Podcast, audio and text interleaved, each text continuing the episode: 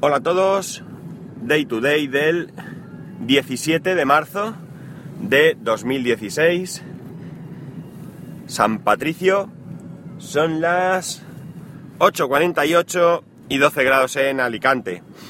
Y diréis, ¿qué tiene este con San Patricio? Pues bueno, yo en mis tiempos mozos iba mucho a un pub en el que, bueno, celebrábamos muchas cosas, ¿para qué vamos a andarnos con tonterías? Y una de ellas era San Patricio que es el patrón de Irlanda. Y bueno, pues lo único que celebramos era beber como si no hubiera un mañana. No había mucho más, como si fuéramos irlandeses. tonterías de juventud. Bien.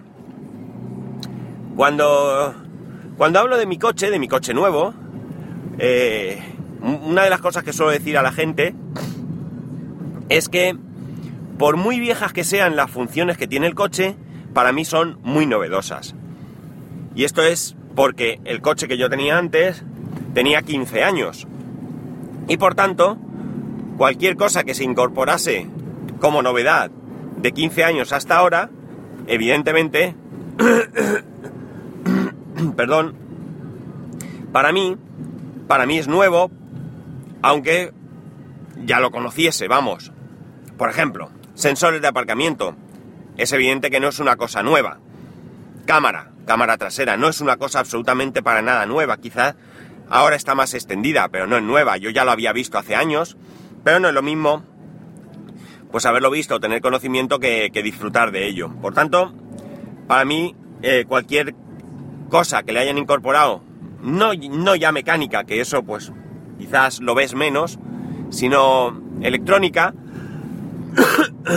pues ya digo que para mí es totalmente novedoso y me llama la atención. Todavía hoy en día tengo el coche ya desde que lo tengo desde agosto. Todavía hay cosas que me llaman la atención. También es cierto que no utilizo el coche todos los días por tema de trabajo y demás. Eh, ¿Y a qué, viene, a qué viene esto? Pues viene porque cuando yo leo que el tema, o supuesto tema, o cierto tema, de que Apple está trabajando en el desarrollo de un vehículo, de un coche, pues a mí me llama mucho, mucho, mucho la atención. no es porque sea de Apple.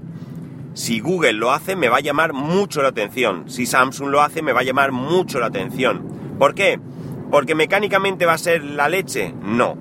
¿Porque eh, va a ser estéticamente precioso? Pues no lo sé. Pero sí que va a tener mucha, mucha tecnología dentro. Y a mí no me cabe en la cabeza que ninguna de estas compañías que he mencionado, en principio es Apple la que está en ello, pero cualquiera de ellas se podría poner, si no es que ya se han puesto, pues entiendo que el tema mm, electrónico o tecnológico, o ambos, pues debe tender a salirse de lo que conocemos, de lo habitual, de lo que estamos acostumbrados. Evidentemente ya hay cosas que están. El coche de mi hermano, que es un coche mm, relativamente económico, mm, ya tiene conexión a internet. Puedes pagar una cuota anual y con esa cuota el coche pues hace de, de router wifi y creo que pueden conectar hasta 7 personas. Cosa curiosa, que sean 7 cuando en el coche caben 4. 5 apretados, porque es un coche pequeño, pero bueno. Eh, mi hermano mi coche no tiene todo esto, pero mi hermano, por ejemplo, antes de salir de viaje, pues puede con una aplicación que tiene en el móvil o a través de la web, pues simplemente hacer una comprobación del estado del vehículo, una pequeña revisión de, del estado de, del aceite, presión de las ruedas, etcétera, etcétera. Incluso puede llamar por teléfono a un número y pedir que le hagan un, un chequeo de todo esto, ¿vale? Es decir, que evidentemente eh, hay mucha tecnología detrás de los coches de hoy en día.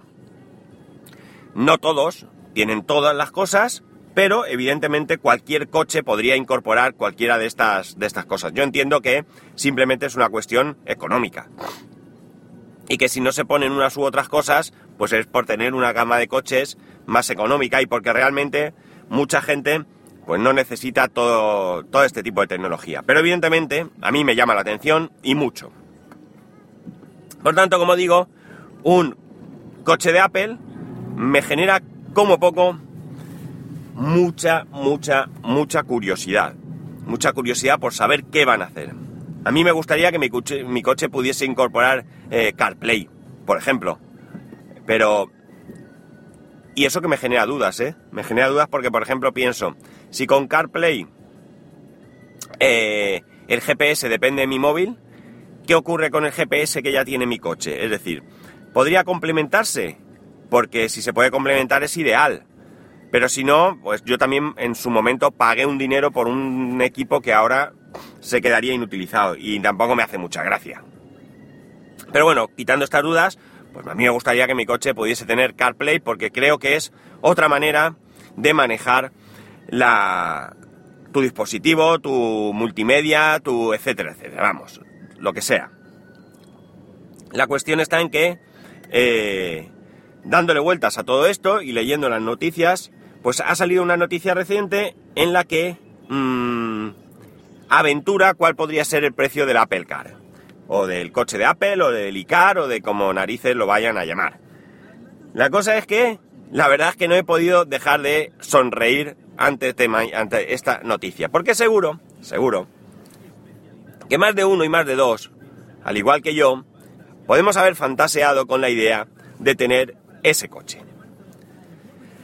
Eh, lo que no habríamos contado, y eso que es fácil, mira que es fácil caer eh, en la cuenta, es en cuánto podría costar ese coche. Porque el rumor dice que podría costar, atención, 75 mil dólares. Es decir, tres coches como el mío. Más de tres coches como el mío. Con lo cual, evidentemente, no es ni de lejos un producto para cualquiera. Estoy convencido que la inmensa mayoría de todos los que me escucháis, al igual que la inmensa mayoría de la gente que me rodea, no tiene coches de 75 mil dólares.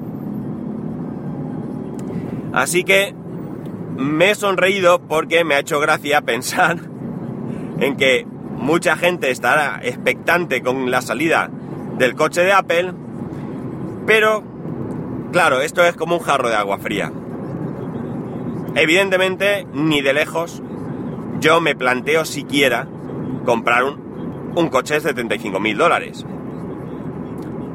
Ya os digo que casi con toda seguridad, yo tampoco mmm, pueda ser un usuario de este tipo de coche porque por lo que mmm, sale por ahí pues va a ser un coche pequeño, un coche mmm, urbano,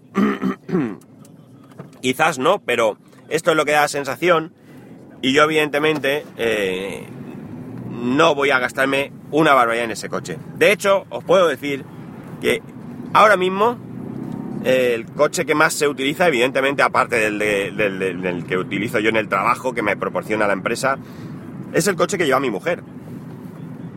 Mi mujer el coche lo utiliza siempre. ¿Cuándo no utiliza su coche? Pues una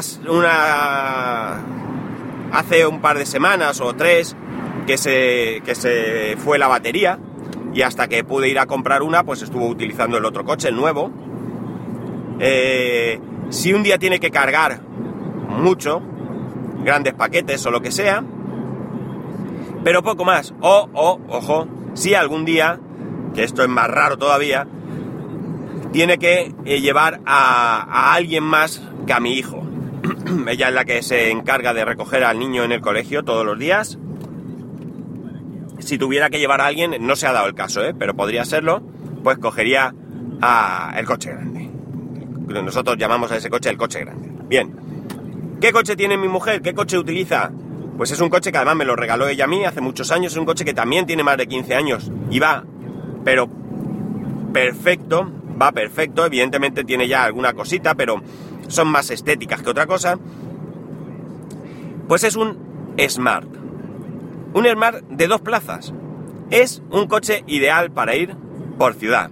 Fácil de aparcar, un consumo muy reducido, eh, es rápido, manejable, es un coche con mucha seguridad, no nos engañemos, no es un coche de estos que se compran sin carné, es un coche con mucha seguridad, es un coche con turbo, es un coche eh, eh, airbag, vamos, un coche muy muy seguro, el, el habitáculo es indeformable, vamos, como digo, que estamos hablando de un coche de verdad, un coche de verdad. Si mi mujer tuviera que cambiar de coche, pues trataríamos de buscar un coche, si no eh, igual, pues de las características más parecidas a este coche. Eso sería un coche urbano, lo que yo vengo a llamar un coche urbano, un coche pequeño, y evidentemente podría ser eh, la filosofía del, Apple Car, pero no, ni de lejos, por 75.000 dólares, ni siquiera por 20.000. Es decir, estamos hablando de un coche que tiene que ser económico, funcional, económico de mantener, porque si no, ya no estamos eh, hablando de, del mismo uso, ya estamos hablando de lo que, como he dicho, llamamos el coche grande, es decir, un coche grande, un coche que, que es más difícil de aparcar, que tiene un consumo de combustible más alto y que realmente pues es mucho más cómodo para viajar y, y demás. En fin, que ¿por qué os cuento todo esto? Porque me he reído, me he reído como digo, me he sonreído como poco al eh, leer el precio del el posible precio del Apple Car. Que está todo el mundo expectante, expectante con el Apple Car y que el Apple Car va a ser un coche exclusivo, un coche mmm, para, para una parte pequeña de la población, muy pequeña, y que desde luego ya os digo que yo no estoy dentro de, de esa de esa parte de la población. Pues nada, chicos, aquí lo dejamos. Ya sabéis, para ponerse en contacto conmigo, arroba spascual en Twitter y Telegram, correo electrónico spascual.es. Y nada, un saludo y nos escuchamos mañana.